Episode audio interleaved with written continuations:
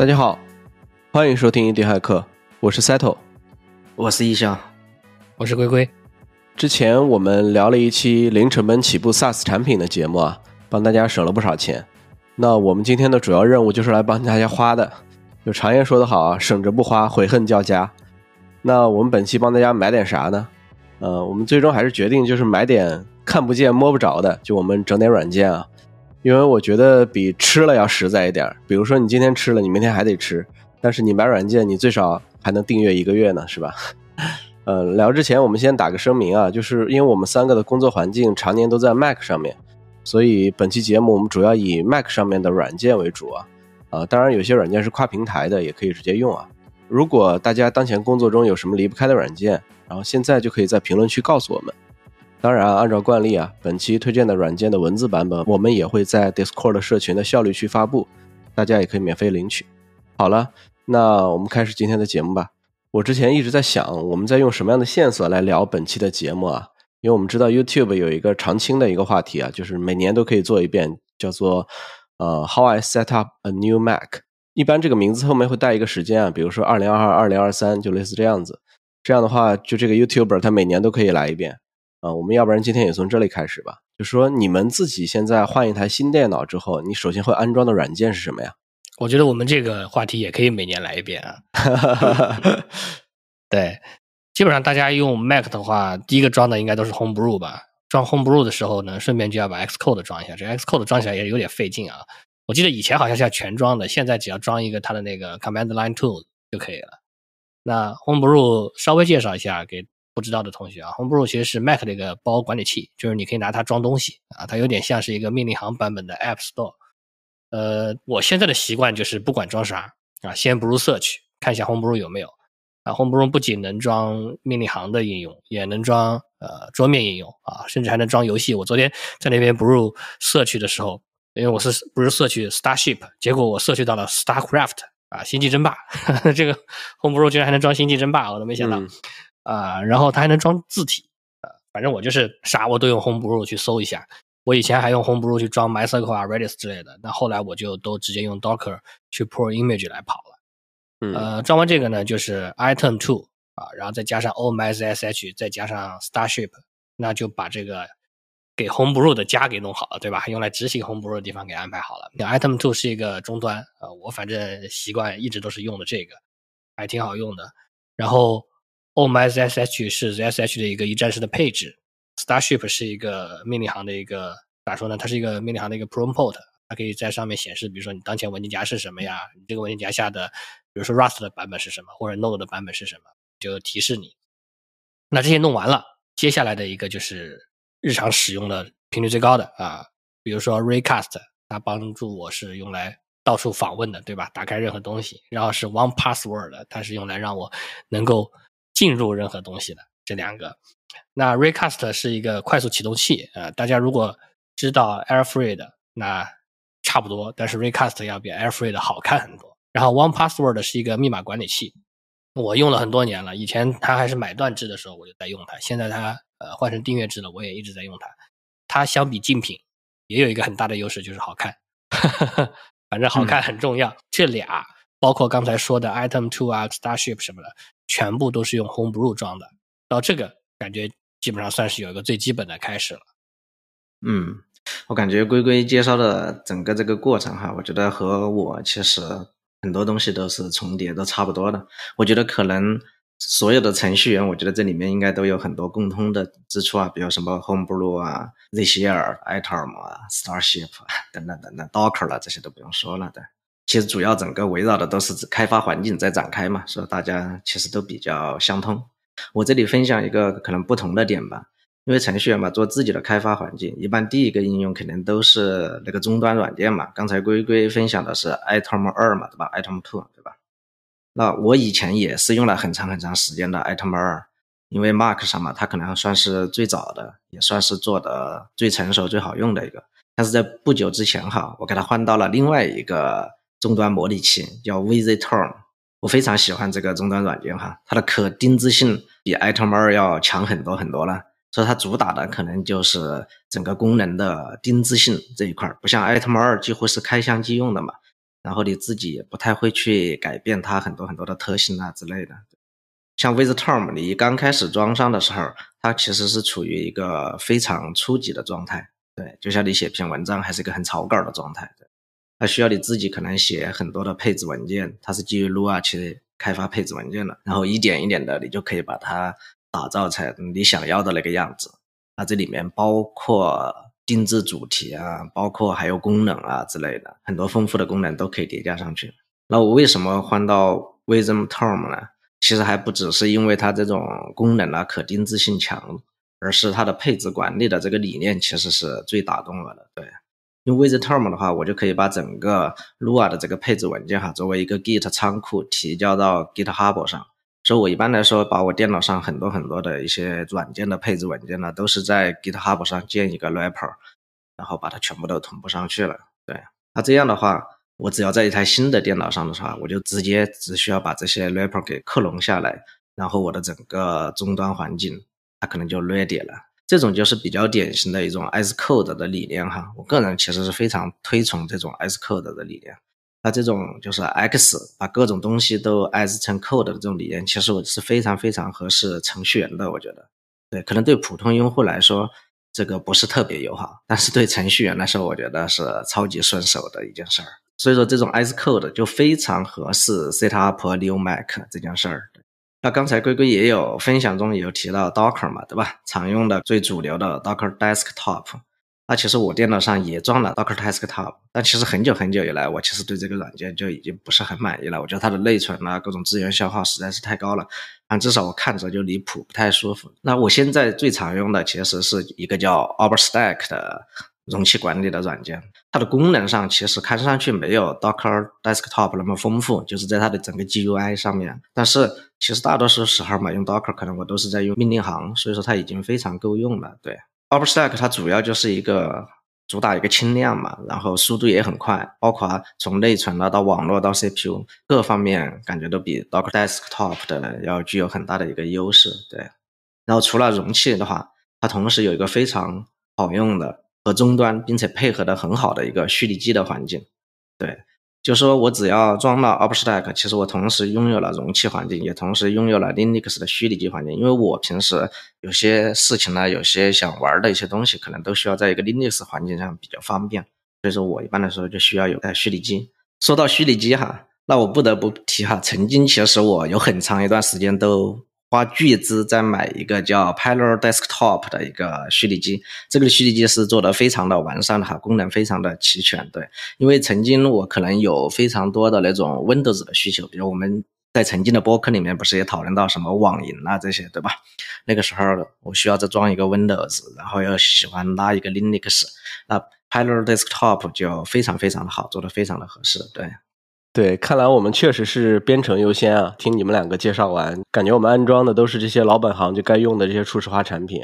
那真正工作过程中，因为我们其实都还是有开发环境的嘛，就是我不知道你们开发环境里边都用一些什么软件，比如说类似 VS Code 呀，我知道一校是 Vim 用户嘛，对吧？对，一校是用 Vim 的，Vim 档嘛，还有 Emacs 档，对吧？我就比较土，我就是普通 IDE 档。呃。那我主要的 IDE 是 VS Code 加上那个 JetBrains 加的那个 IntelliJ IDEA，因为我算是全站嘛，对吧？自称全站，虽然 Native App 没正经搞过，就搞过 React Native。那前端相关的其实都是 VS Code 写啊，包括 Node.js，然后轻量的 Rust 和 Java 我也是拿 VS Code 写，但是比较重的 Java 开发我还是会选 IntelliJ IDEA 啊，虽然 IntelliJ IDEA 真的是太重了。但是它毕竟在 Java 开发这个领域搞了这么多年了，很多时候还是确实好用一些。嗯，那有的时候我也会去尝鲜一下别的 IDE 啊，比如说 Z 啊、Fleet 之类的。那有一说一，Z 的速度是真的快，它它主要标榜的不就是一个快嘛？哎呀，它好像是用 Rust 写的。那虽然其他的 IDE 也没有那么明显的有那种卡卡的 delay 的感觉啊，当然除了 IDEA 之外，但是 Z 真的就是给你那种瞬间那种感觉，你就是干什么。他就感觉都是瞬间反应过来，啊，速度非常快。那这俩最大的问题就是现在还在 beta 阶段，那插件体系还没有开放。虽然他们其实都内置了不少 LSP 啊，但生态那么大，厂商自己一个人是肯定搞不定的。比如说像我们最近都在做网站做的比较多嘛，那像 Tailwind CSS 的提示 Z 和 Fleet 就都没有办法去提示。还有一个对我来说特别有用的写代码工具啊，Paste 就是 copy paste 那个 paste 粘贴。毕竟我们不生产代码，我们只是代码的搬运工，对吧？很多时候都是 copy paste 来写代码。那 paste 其实就是一个剪贴板管理工具，你它会帮助你把所有你 copy 的东西啊存起来，然后你可以换出它，然后选择说我要 copy 哪一个，你可以 search，然后可以去呃，比如说选择我是以副文本方式啊 paste 出去，然后还是呃纯文本方式，然后它有很多很多各种各样的功能。那对我来说最常用的就是我可能很多时候在改代码的时候会一次 copy 很多个地方的代码啊，然后。再跑到另外一个地方去，一个一个的 paste 出来。那如果你没有这种剪贴板管理软件，你就得到处切来切去，它就会比较方便。对我来说，嗯，那还有一堆别的东西啊，呃，比如说这个 Docker 用来本地跑一些中间件什么的，当然你也可以用 OpenStack 啊。然后连接数据库的工具我用过很多啊，像什么 SQL Pro 啊、Table Plus 啊、Beekeeper 啊，还有 Posticle Two 啊。这里面 SQL Pro 是完全免费的，但它只支持 MySQL。呃，Beekeeper 呢也有一个免费开源的 Community 版本，但它的全功能版本是要付费的。那 Community 版本功能缺的就比较厉害，比如你想导出整个库啊就不行，你就得一个表一个表的导，很难受。那我还是 MySQL dump 自己搞一把，对吧？然后 Posticle Two 呢是只支持 PostgreSQL 兼容的这种数据库。那相比起来，可能 Table Plus 是最合适的选择。啊，虽然它要钱啊，但它同时支持的数据库种类是最多的，像 MySQL 啊、SQL Server 啊、Oracle 啊这些老三样它都支持。然后 PostgreSQL 啊、Redis 啊、Mongo 啊、Cassandra 啊、ClickHouse 什么的全都可以。啊，所以如果要挑一个付钱，我是会选 Table Plus，而且实际上我现在也确实是付了钱在用这个 Table Plus。那看 API 文档有 Dash，那 Dash 呢也要钱。不花钱的话，就是你每看一页文档要等几秒钟，我记得好像是八秒还是几秒，而且它特别鸡贼的，这个等的时候在后台是不走的，就是你比如说你打开了这个，然后你切回去说我再写两行代码，你再切回来一看，它还是八秒啊，它是不走的，你必须把它放在前台让它获得焦点，这个倒计时才走。那有一个在线免费的替代品叫呃 DevDocs 啊，叫 Developer Docs。当然，因为它实际上是个网页，所以使用体验和速度上会略差一些。那你可以选择，比如说像 Edge 或者 Chrome，打开之后把它作为一个 App 安装到桌面上，啊，会稍微方便一点，啊，但终究还是没有 Dash 方便的。那这俩其实都有 Recast 的插件，啊，你就可以直接在 Recast 里面去打 Dash 空格叉叉叉，或者说 DevDocs 空格叉叉叉去搜索，就可以进一步提高查这个 API 文档的效率。然后还有一些小工具，比如说一个叫 DevUtils 的。啊，这是一个本地离线的开发小工具集合，有很多很多小工具，比如说正则的校验呐，URL encode decode 啊，JSON format 啊，然后时间转化呀，JSON 到 YAML 到 CSV 各种互转，Markdown 到 HTML 的转化，就是一堆乱七八糟的东西。这个 DevUtils 也有 Recast 插件，那也比较方便。但这种东西其实网上都是有的啊，也有包括这种在那个网站上做了这种工具集合的，但它终究还是没有本地方便嘛。然后它比如说有个功能，它是会监测你的剪贴板内容啊，你剪贴板里面，比如说粘了一个时间戳，你再打开 DevUtils，它就会自动去匹配说，哎，你是不是要做时间转换？嗯，然后还有一些别的，比如说什么 Rapid API 啊，Postman，它是用来调 API 的，Proxyman 是用来抓包的，反正蛮多的。我我不是一个凡事都用命令行的，如果有工具，我还是比较习惯用工具。对，嗯，呃，确实哈。我听龟龟这个介绍完了，发现我接触的这些工具相对来说就比龟龟要少很多很多，特别是付费哈。说实话，我是很难为一个软件去付费的，除非我是完全离不开它。哎，那我这儿用的工具其实比龟龟要少很多很多，我就简单的分享一下我的编程环境吧。然后因为刚才呃赛特也提到了嘛，对我是一个 VM 的用户为主哈。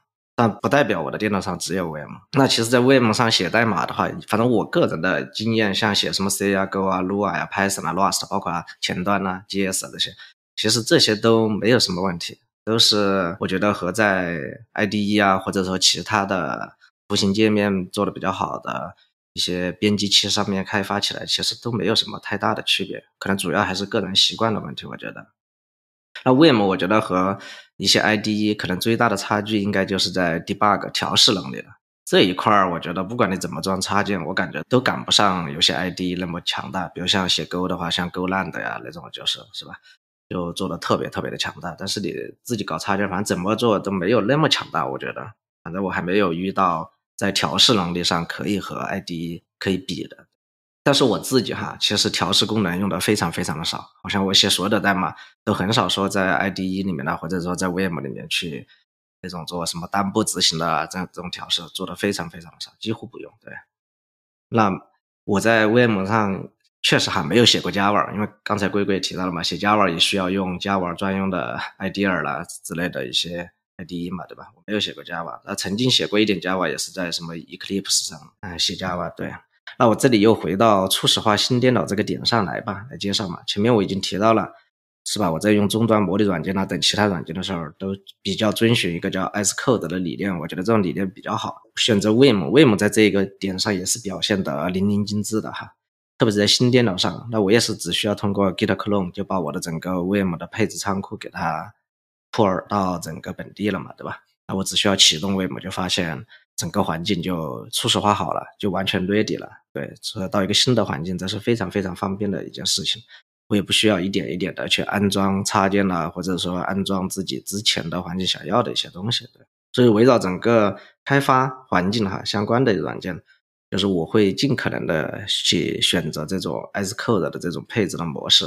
那我自己哈其实是一直就是在尝试，能不能将我电脑与开发相关的整个的这种环境都迁移成这种配置模式上去，都基于 GitHub 啊这样的去存储我的整个工作环境。但是其实有很多还是做不到的嘛，比如说就像我的容器环境啦，或者说虚拟机环境啦这些，但是这些软件还是做不到的，它还是需要依赖一些图形界面上去做一些配置啊之类的。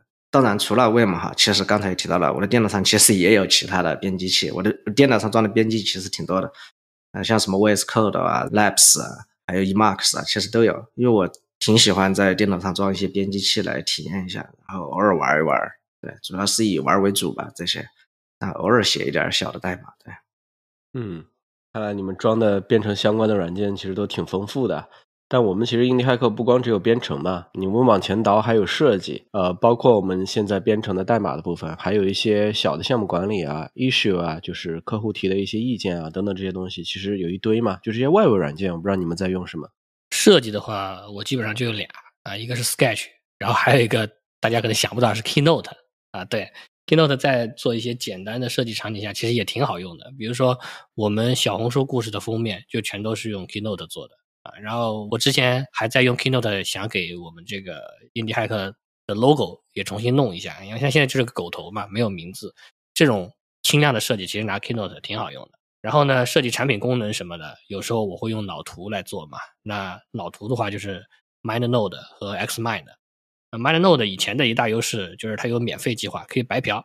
Xmind 虽然其实也可以一直不花钱试用，它的评估版本其实是没有时间限制的，但原则上来说这个是不对的，对吧？因为它只能用于评估试用，不能用于商业用途。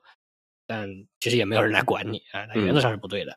当然，现在 Xmind 其实也改成 Free 加 Pro 订阅的这种模式，嗯就是跟那个 MindNode 是一样的了。那他们俩其实就没有什么区别了，MindNode 的优势可能就不存在了。但是为什么我还是用 MindNode 呢？因为 MindNode 在 Set App 上是有的啊，等于说我花一份钱，我白得到 MindNode，所以我还是继续用 MindNode。那至于代码，呃，好像也就是 Git 的一些图形界面的应用了。那 Git 我基本上都是在终端里用的，觉得反正终端里面用起来比较方便。但是呢，GUI 工具我也用过几个，我觉得最值得推荐一手的是 Fork，就是。它图标就是个叉子啊，fork。它除了功能齐全之外，UI 是 Apple Native 的那种风格，也很舒服。然后呢，fork 是可以无限免费试用的，但还是那句话，无限试用原则上是不对的啊。如果你真的嗯要用，还是要花钱买一下。特别是这俩夫妻，对 fork 的作者是一对夫妻，他们现在是全职在做这个 fork。那大家都白嫖的话，这种好软件以后就没有了。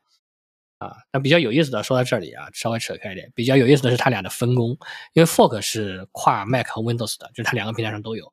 然后两夫妻呢，一个是写 Swift 的 Cocoa 的，另外一个是写 .NET WPF 的。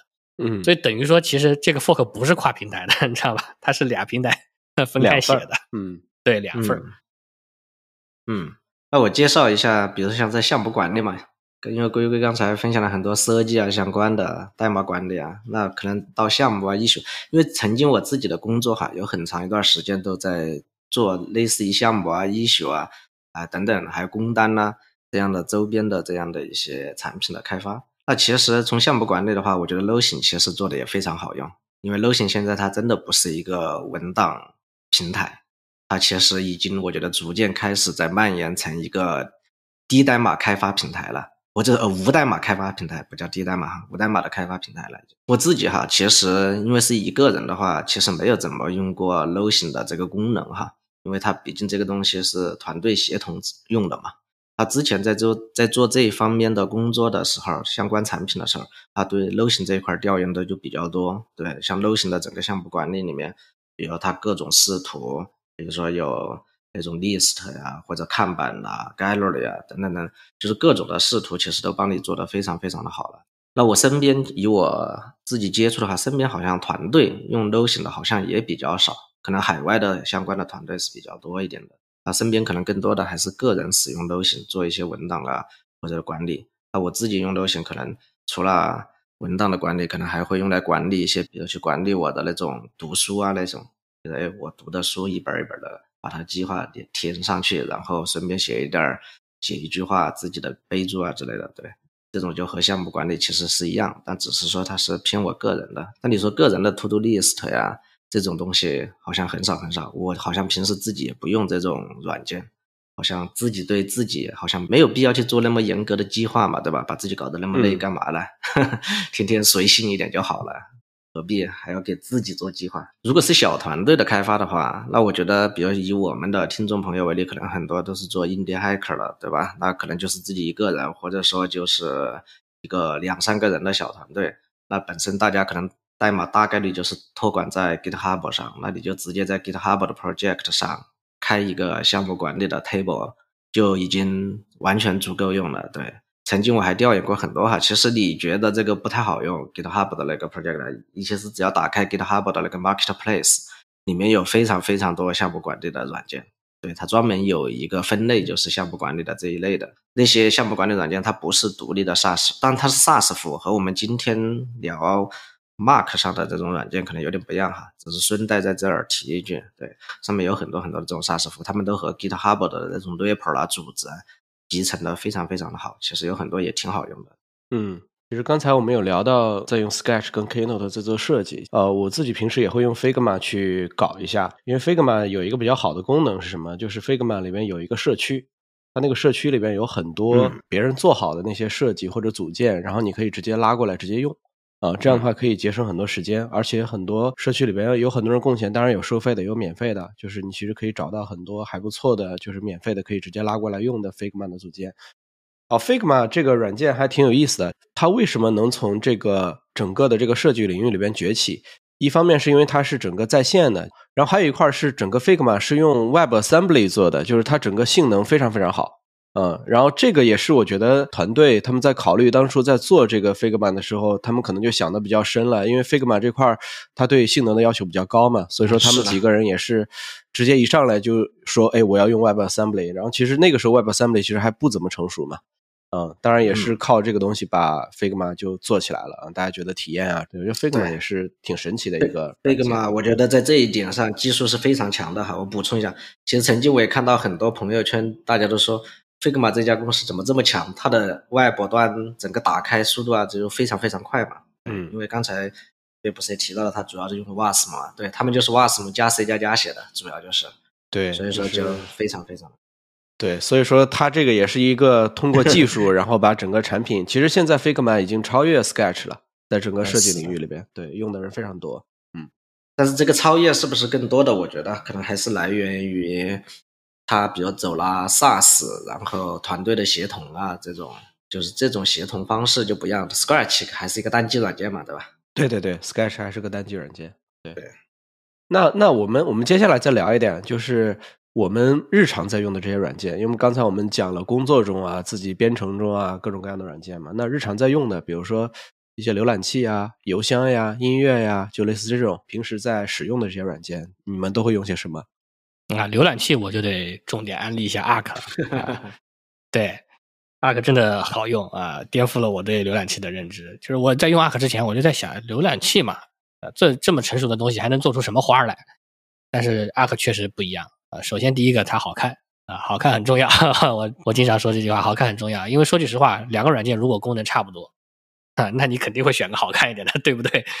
呃，它真的很好看。但是更重要的是，它对浏览器页签的使用方式的改变啊。浏览器页签就是 Tab，在我的使用场景下，我其实往往会一次性打开啊十几几十个 Tab，非常多。然后呢，如果以前像用 Edge 啊，或者说像用 Chrome 之类的，那工作和娱乐的。啊，混在一起，然后你可能两个不同的工作呢也都混在一起，啊，虽然它可以用 group 去把这些 tab 呃合起来，但实际上还是不好用，很难找，啊，最后要找个之前打开的页签，基本上就非常难找到，很烦人啊。然后呢，你如果开着这个浏览器开多天，它这个都堆积起来之后就更难找了啊。我经常就是用了用上一段时间，然后把所有的 tab 全部关掉啊，然后重来。那 Arc 呢，首先它有一个 space 的概念，它可以把不同场景下需要浏览的页签完全分开。是互不干扰的，而不是像我有 group 一样，大家同时排在这个屏幕上，不是，它是完全分开、互不干扰的。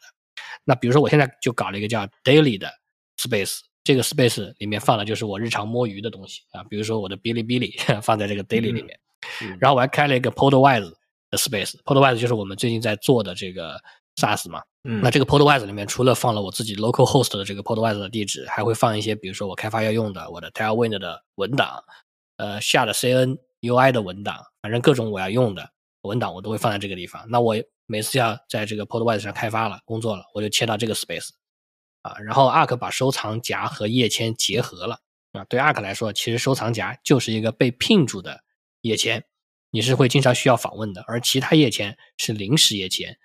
Arc 有一个默认策略是，这些临时页签在不被访问十二小时后就会被自动归档。那，然后不论你是要访问已经打开的页签，还是归档的页签，或者搜索，或者直接访问一个 URL，又或者使用 Arc 的功能，你都可以呼出一个 Command Palette 去搞定这个事情。所以，总之用了 Arc 之后，我觉得我说起来可能还是体感不足啊，但是真的用了 Arc 之后，我就再也没有被开的页签太多这个事情烦到过了。而且因为它很好看，所以我每次用的时候我还很开心。然后至于邮箱和音乐软件的话，我好像没怎么用，邮箱我都是用的 Web 的。Gmail 啊，音乐软件我就 Apple Music。嗯，OK，嗯，那也是很好的软件了，Apple Music。我现在每天主要用的还是微软的 Edge 嘛，在程序员圈子里面用的已经比较多了，但是在这个圈子之外用的还是比较少的。主要感觉它比 Chrome 占用的资源要少一些，也不知道是不是我的错觉，反正以前对 Chrome 这一方面是深恶痛绝嘛，对吧？那其实关于 Arc 的话，我其实很早很早就加入了 Arc 的那个 Waitlist。他也是在很早就收到了 Arc 的那个邀请，然后也把它下载下来，然后也安装上了。结果发现一直注册不上 Arc 的用户，直到今天我也还没有体验过真正的 Arc。第一次安装上 Arc 的时候，打开那个界面真的是超级的漂亮。然后我就觉得，哎，这可能反正就是很想体验一下。然后就是因为我大概可能就是那种很难为一个软件付费的用户吧。其实我知道有办法可以注册上 Arc。方那个方法是需要花钱的嘛，所以说我最后就选择放弃了。然后关于邮箱，其实现在现在我觉得很难再再去装一个邮箱软件了嘛。我不知道我们的听众朋友们是不是大家还会用邮箱软件，但是在前几年是挺流行的哈。现在好像反正我自己也是不装了，只是在手机上会装一个 email 的这样的 app，然后有通知的话手机上也看也比较方便。但平时真正看邮件还是在呃电脑的外部端嘛，对吧？那音乐软件其实我用的比较少，我对音乐不是特别的感兴趣，也不是很感冒这件事儿，偶尔就听一听，可能 QQ 音乐就完事儿了，对吧？对，你们两个都不用邮件啊，就是我自己其实一直在用的一个邮箱软件是 Spark，嗯，就是因为 Spark 是最早以前我记得也很老了吧？这个对，这个软件好像后续是被 Google 还是被谁给收购了，但我忘记了。Spark 这个软件我会用的比较多的一个功能，就是它有一个 Smart 的一个模式，它会区分出来你这个软件正常的邮件，还有你的一些营销的邮件，然后它可以在右上角可以一把把你的所有邮件可以一把全部都关掉。我现在用这个功能用的比较多，因为很多时候我会订阅很多 newsletter 啊、邮件啊之类的，然后很多时候又不想看，就是就是自己自己又觉得说今天这个邮件有点多了，然后就想自己去弄一下。然后这个功能的话，能让我很快速的把几个邮件全部都给它关掉。对，这个挺好。我我现在也觉得那些 newsletter 每天推送到我的手机 app 上也挺烦的。啊对，然后你得一个一个点掉嘛。然后，但是有时候你又不想错过那些信息，但很多时候你又不想看。所以说，Spark 这个功能就挺好的。它的右键点一下之后，然后一般情况下是关三个。但是如果你你把那个你的列表就是整个展开的话，它可以一把把你所有的全部都关掉。啊，就这个 Mark as all 的这个这个功能还是挺好的。我反正现在还在用 Spark，就这个软件其实可能已经有十几年了吧？对，很很老很老软件了。对，现在就是整个安全的问题其实就挺突出的嘛。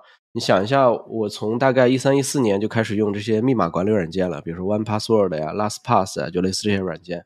然后我之前一直都是 One Password 的用户，我不知道你们现在在用什么密码管理软件？好像龟龟刚才有提到说自己在用 One Password。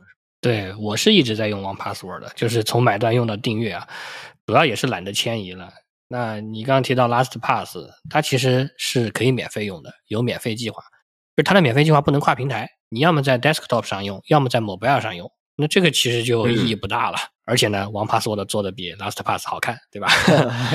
呃，实际上 LastPass 之前还出过两次负面的新闻啊，就是它数据被泄露了。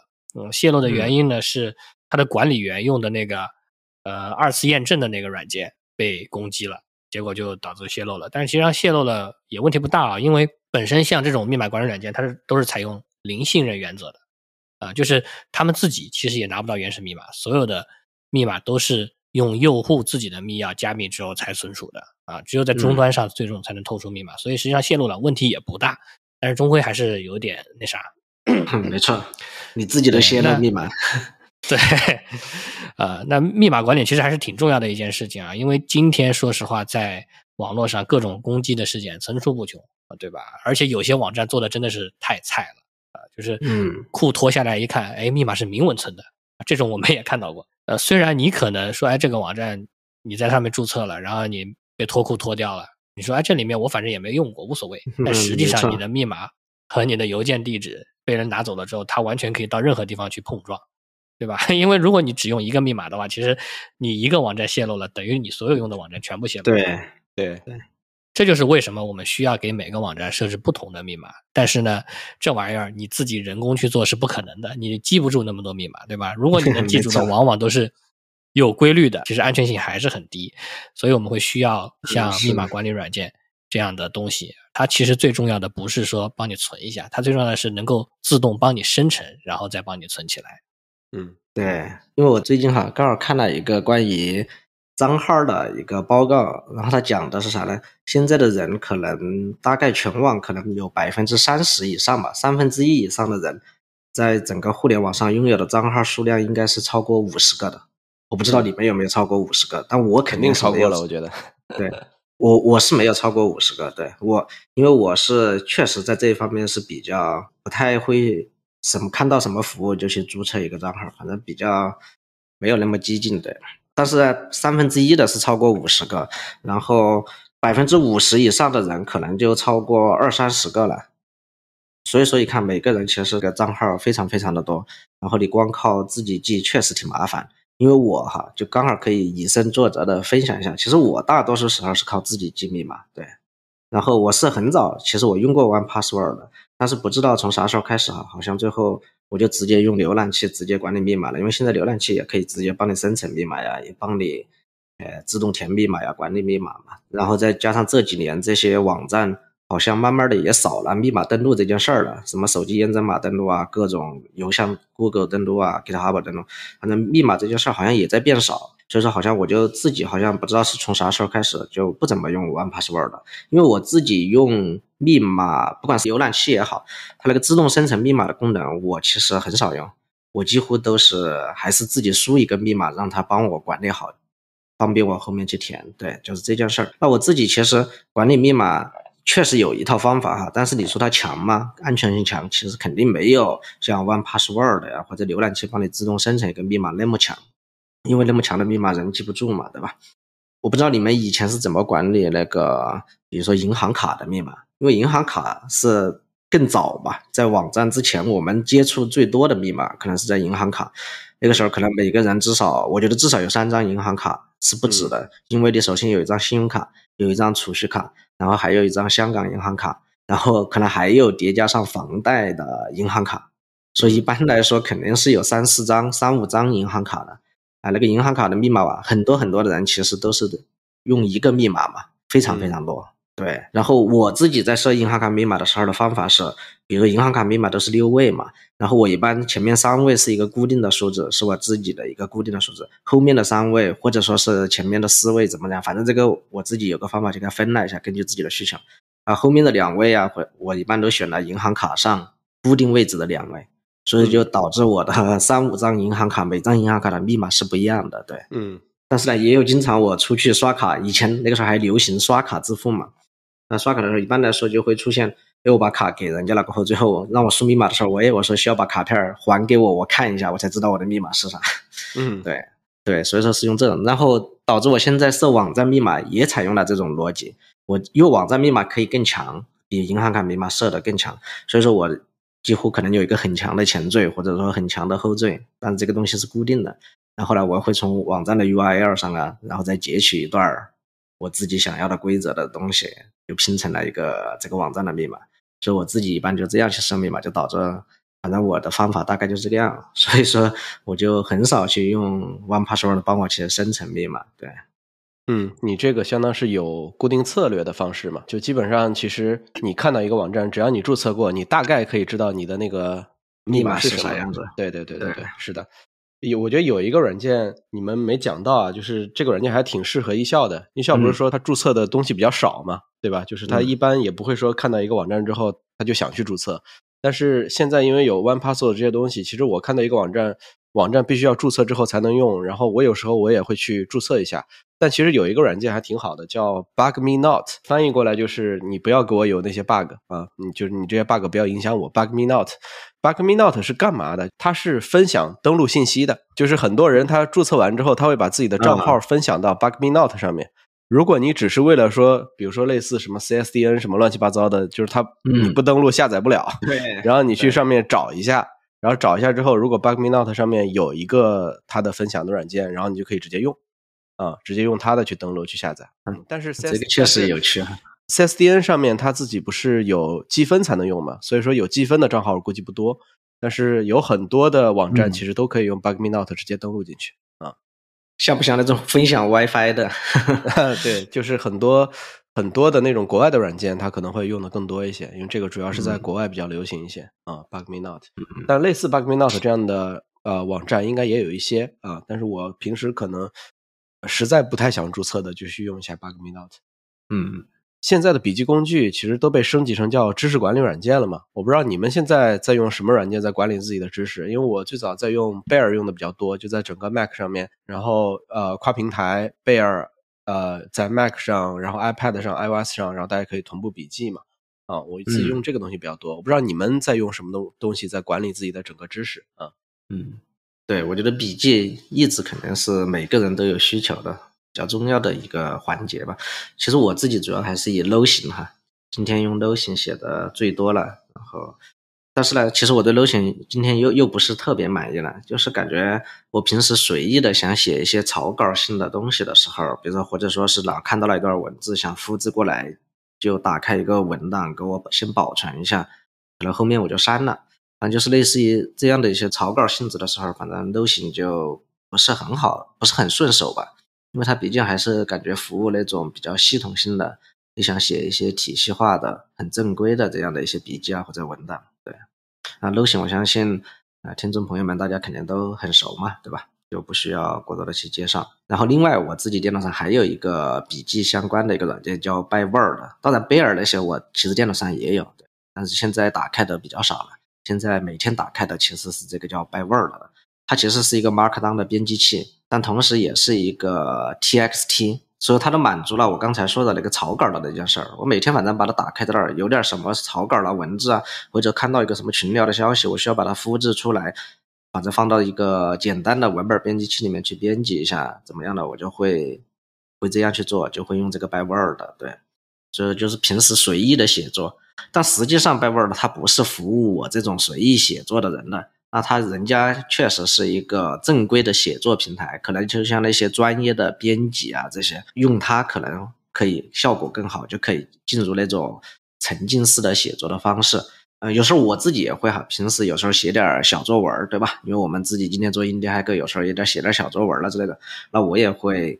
打开这个软件，沉浸式的写作，然后就打开它的那个什么打字机的模式，还有聚焦的模式，这两个一打开，就觉得写写起小作文来就非常有仪式感的，就和外界也没有什么打扰的那种感觉吧。对，但是对我来说，其实平时还是大多数时间还没有那么多时间都是在写文字嘛，所以说我几乎把 Byword 就当成了一个写草稿了。对，然后。刚才因为一直在说，我前面有很多的软件都在用那种 as code 的那种模式嘛，那种理念去管理。那其实我最近又看到一个东西叫 GitHub Blocks，GitHub 正在探索一个叫 Blocks 的这样的一个功能。这个东西可以用来加强 GitHub Repo 的，因为今天 GitHub 的 Repo 其实它本身是一个就是文本嘛，就是里面有各种各样的文本，不管你是代码还是文档也好。那我们要把这些文本怎么变得变漂亮一点，把它。元素做的更丰富，比如说你里面有一个文本是 CSV 的格式，那其实你今天在 GitHub 上看上去其实是不好看的。但是有了这个 Blocks 过后，它可能有一种类型的 Block 就可以把你这个 CSV 给你那个视图展示成一个统计性的表格，就做的很漂亮。这样的一个东西，对，你看今天我们的 GitHub 上去浏览文本，那可能除了看代码以外，你要去看文档这一块的话，可能主要还是以 Markdown 为主嘛。但是 Markdown 说实话，它可能表现力确实没有那么强，还是比较就是素的嘛，没有那种图形啊各种表现力。那如果像 GitHub Blocks，它去增强了这样的一个 Markdown，上面可以提供很多很多的这种组件的，包括还可以有交互的一些方式的话。那我觉得这个就很好了，所以等 Blocks 如果推出过后，我自己可能会尝试，哎，把我的整个笔记的管理的方式迁移到 GitHub 上，用 GitRepo 的这种方式去管理，然后最后在上面再叠加一层这个 GitHub 的 Blocks，哎，它可能展示出来的效果就非常非常的好了。这可能也是我比较想做的一件笔记管理相关的事情吧。嗯。就所以说，其实，在你这里，不管是软件也好，然后你的配置文件也好，你的文档也好，其实最终都想 as code 的形式，然后给它全部都，相当于都可以版本化掉，对吧？就就这个思路其实就挺好的。对，那讲到版本化这个事儿，其实就不得不提一个东西啊，就是我们其实在聊做版本化这件事儿，其实它跟网盘其实关系也很大，就是因为网盘也是一种做版本化的工具嘛，就是你可以往回倒你个的那个文件版本。其实，呃，网盘这个东西。呃，我记得就是 Dropbox 最早开始推出这个东西，然后 Google 后来也有整个网盘的这个工具，要不然就是 Google 先做，然后 Dropbox 后做啊，就反正他们两个是前后脚的关系。他们带着这个品类往前走了很多年啊，我不知道你们现在是怎么备份跟存储自己的软件的，都在用什么工具？那我觉得这里边有很大一块的需求是整个相册同步，嗯，就是比如说现在。你的拍的照片，我们现在拍的照片越来越多了，尤其我现在有小孩了。当然，现在我自己是在用 iCloud，我不知道你们在用什么。嗯，其实相册同步这个需求在我这儿是没有的，我是 属于那种不拍照，我是属于那种怎么说呢，就是呃愿意丢东西的人。所以实际上照片 其实也类似。我本身也比较少拍照片，呃，有的时候真的会拍了之后会分享的照片，我可能有时候就发到微信里面，怎么样的，就等于说在云端了，也在云端了。那很多时候我换了手机，我就不管了，那些照片没了就没了啊。但是我老婆不 行，她所有的照片都要备份下来。是，所以其实我们还是主要用 iCloud，但是我就不需要那么大的空间啊，我就随便免费计划，其实对我来说就够用了。因为我用 iCloud 同步的都是些什么？比如说同步的 Keynote 密码，然后同步的一些文档啊之类的，就那些东西。嗯，它其实占不了多少空间的，那照片是真大。是的。所以我老婆就买了一个非常大的 iCloud 的空间来去同步照片。每次换手机的时候，她花的最长的时间啊，就是等这个 iCloud 把所有的照片给同步下来。嗯，是的，是的。我觉得这儿，嗯，因为我们今天本身就是 Mark 嘛，对吧？所以说，我相信刚刚在讲，我们的手机可能也都是 iPhone 了，很多时候，对。所以说，对我来说，我我的照片需求是非常强烈的哈。我确实有很多很多的照片，平时也喜欢没事儿拍很多的照片出去玩了之类的。所以我也是选 iCloud 哈，所以我也买了 iCloud 很大的空间。像以前确实也用过一些那种同步服务啊，就是类似于 Dropbox 啊，国内其实也有很多嘛，对吧？以前百度网盘啊那些，反正不知道为啥，反正用到最后这些软件都没那么顺手，主要它还是可能和比如说 iPhone 的相册呀、照相功能啊，它不能够就没有很好的无缝集成那个时候，但现在不知道了，已经不知道现在他们是不是无缝集成了，至少。以前可能就是用了几天，就感觉每次照片都需要我自己去复制啊，去移动啊，这是一件很麻烦的事情，几乎不太会去做这种事儿。那说到同步的话，其实我今天 最大的同步的平台就是 GitHub，我几乎会把我电脑上不太就是说重要，就是也不叫不重要哈，就是安全性啊那些不比较类似于不是密码呀这种东西，我其实尽可能的都把它提交到 GitHub 的 repo 里面。如果是能公开的，哎，还可以同时分享给别人，也挺好的。不能公开的就建一个。私有的，对也就行了，对。所以这一块儿，我几乎是用 GitHub 去同步。其实今天有很多很多的那些软件，比如类似于那些文档，刚才提到的什么 Obsidian 啊，还有包括我们曾经聊过的 Logseq，他们做的那种同步都是基于 GitHub 的。然后他们自己也配套了一些类似于这样的插件啊，帮你去自动化的去同步 GitHub 啊。对，所以说其实有很多软件可能都会走这条路。我觉得我我平时关注的哈，因为我不是一个很强的那种付费用户。对，所以像这种方案是我可能关注的最多的，我也挺喜欢折腾的一种。对，嗯，对，现在基于这种 GitHub，就是其实还是你刚才提的那种 as code 的逻辑嘛、理念嘛，对，就是这种东西其实还挺多的。然后大家其实都用这种形式之后，因为 GitHub 是天然的嘛，天然它就有 Git 这样的一个同步工具，所以说大家就可以直接去同步。这个呀，其实还是一个挺好的办法。那我们都聊到这儿了，就是给大家就。介绍一些你们私藏的一些效率小工具吧，就是你每天可能离不开的，就每天一定会打开的，然后但是不是那么有名，就是一些很小的东西，能不能给大家介绍一些？嗯，刚刚其实说过两个 Div 和 Paste，那我再说俩新的吧。啊，一个是 Clean Shot X，啊，它是一个截图工具，就是其实 Mac 自己的这个截图也挺好用的，而且还挺好看的，因为它截完，比如说你截个窗口，它截完会给这个窗口加上一个阴影。嗯。那 Clean Shot X 呢，完全是它的强化版啊，它也能做到啊。你也可以选择说，我截完了之后是一个透明的背景，加上一个阴影，或者说我是一个桌面的图片啊，我桌面图片是什么，我就把它垫在后面，也可以是一个自定义的图片啊，或者说一个渐变图 都可以。嗯，对，macOS 是就是它自己的截图是没有截完之后标注的能力的，那 Clean Shot X 它就有很强的标注能力。嗯，然后呢，Clean Shot X 还可以截取特定分辨率。或者特定长宽比的截图啊，这个在有的时候有些平台对上传图片有大小或者比例要求的时候就挺方便的。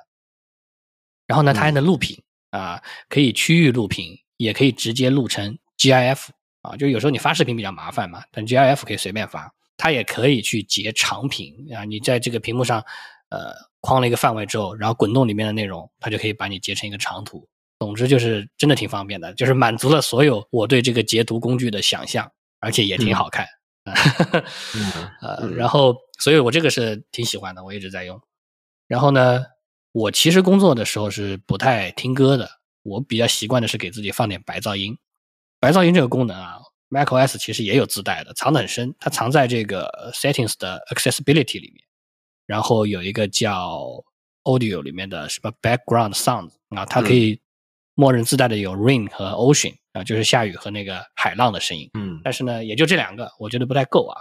我现在用的是奇 FM，呃，国人开发的一个软件，奇 FM，它的免费版本对我来说也够用了。它有蛮多的，什么像那个丛林啊，然后下雨啊，雷暴啊，呃，各种各样的白噪音。那免费版本呢，就是好像是你只能 mix 两个声音，但是你收费的，你就有更多的声音选择，以及你可以 mix 更多的声音在一起。免费版本对我来说就够用了。嗯，其实说到白噪音这个哈。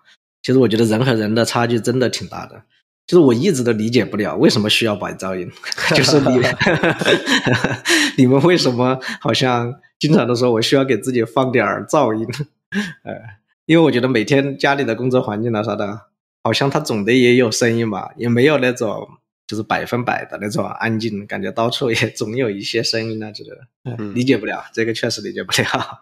我 我我解释一下，就是白噪音可能有助于你。更快的进入那种心流状态，就是这样的吗？对，就是反正这是我自己的一个体感啊。哎，我这儿也接着分享一个 截图软件吧，因为之前其实你们两个之前，之前我用了一个比较挫的一个截图软件，但是也用了反正也坚持用了好多年了，也没怎么管它呀。那截出来不就有色差嘛，对吧？那个时候我们之间，哎，我发图片给龟龟，龟龟说这个就觉得看上去不太像嘛，对吧？对，其实你别说那个软件，我还用了好多年呢，反正也没怎么在意这件事儿，好像对。啊，这里就不说这个名字了哈。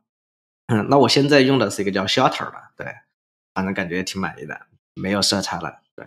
那不重点介绍，反正就截图软件嘛。然后另外就是翻译工具，其实我用的也挺多的，对，毕竟英语不是母语嘛，然后英语水平也没有那么特别的好，对。像 DeepL，我现在用 DeepL 用的挺多的，对。然后再配合上浏览器的插件，那特别是你在英文社区的论坛里面，比如玩的冲浪啊之类的时候，写一段中文，然后一键就翻译成英文回复别人，那也都挺方便的，对。但是这个东西可能对你 提升自己的想提升自己的英语的水平，可能帮助不是很大哈。但是就是好用，对。然后还有一个叫 Cap 的，就因为它的功能也是一个录屏的功能嘛。因为刚才龟龟介绍到了一个 ClearShot X，它本身就带了什么截图和录屏嘛。然后我是一个独立的，有个叫 Gap 的一个录屏的功能。但你不是说每天都用嘛，也不是每天都用得到这种。但是呢，它也挺常用的，也对于我来说也比较重要的一个东西，就是它可以把你的屏幕的一些操作呀，不管是终端的还是反正软件嘛，录制成视频嘛。还可以录各种格式的视频，什么 MP4 啊、GIF 啊都可以。对，然后还甚至还可以录制键盘的操作呀，所以它就非常适合用来做产品的这种 demo 的演示嘛。然后它也是支持插件开发的，反正有一些很多的插件，比如包括什么 Dropbox 的插件呐，还有亚马逊 S3 呐，就是帮你去做好存储啊这些。那还有分享，比如你录了一个。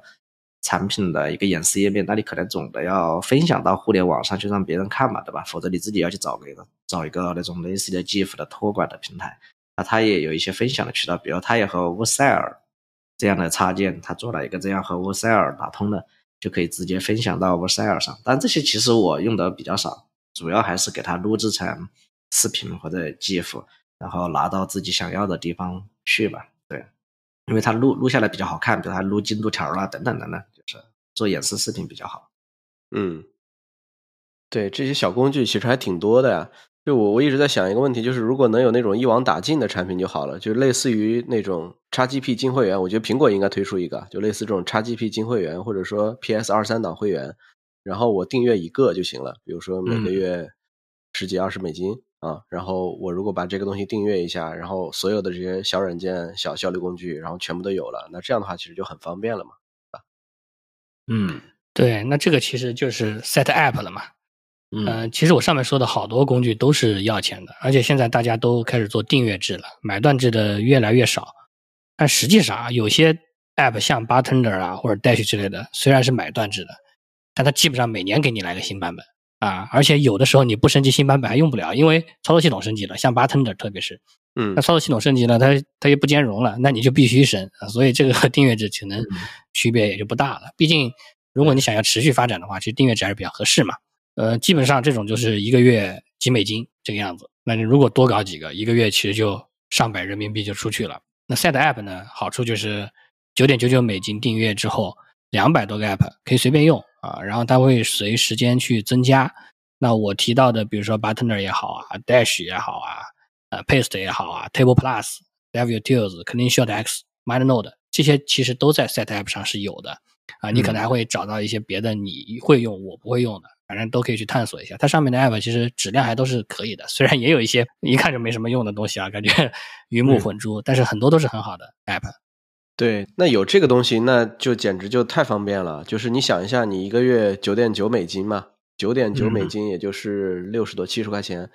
有两百多个软件都可以用，而且就是你随便用嘛，对吧？就是这里边只要包含的你都可以用。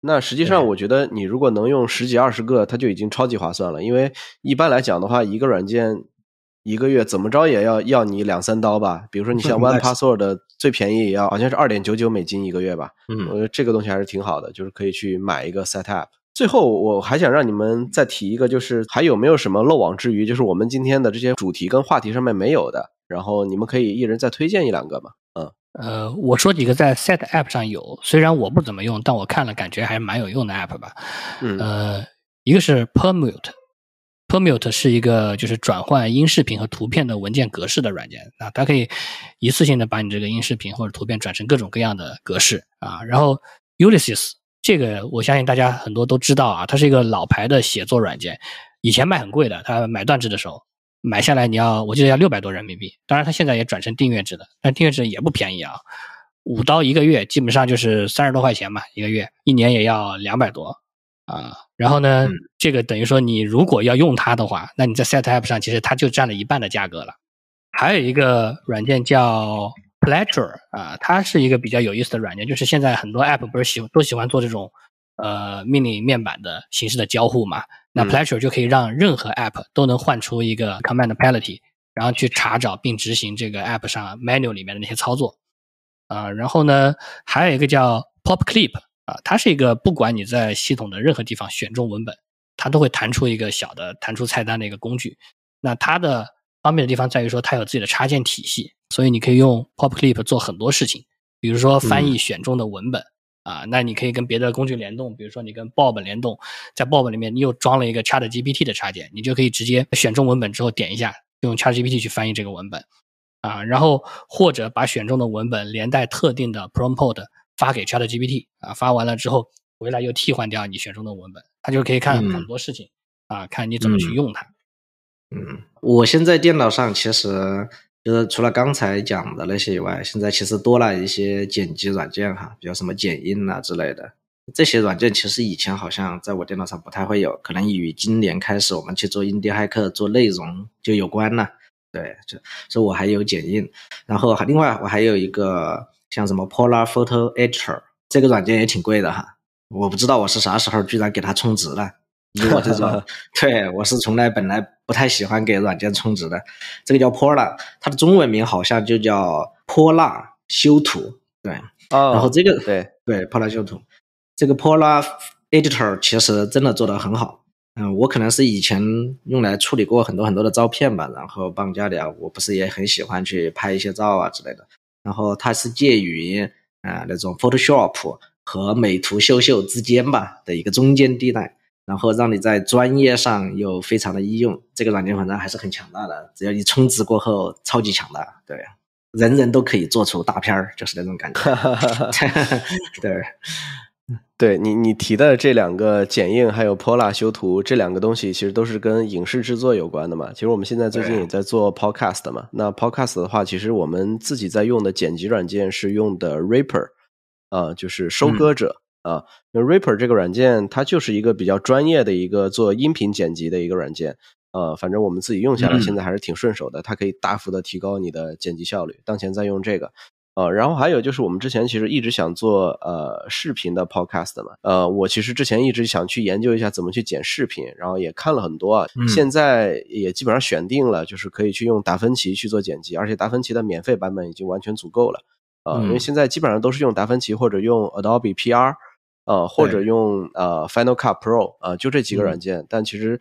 呃，整个我对比下来，达芬奇还是挺不错的啊。现在在整个 YouTube 上面也有很多博主在推荐达芬奇。呃，我自己用了一下，我确实觉得达芬奇整个从界面设计啊，各个层面什么，其实都还挺好的。当然，我们现在还没有做呃视频的 Podcast，但后续如果要做的话，可能我会选择用达芬奇去做剪辑。啊，好的，那其实今天我们这期节目够大家消化一阵的了，就是。我们也会把这些软件到时候更新到我们的官网，还有 Discord 的社群里边，供大家参考跟讨论吧。好的，那本期节目就到这里吧，感谢大家收听。如果大家还有特别好的软件向我们推荐，也可以在 Discord 的社群里边跟我们交流。嗯，好的，那大家再见，大家再见，嗯，再见。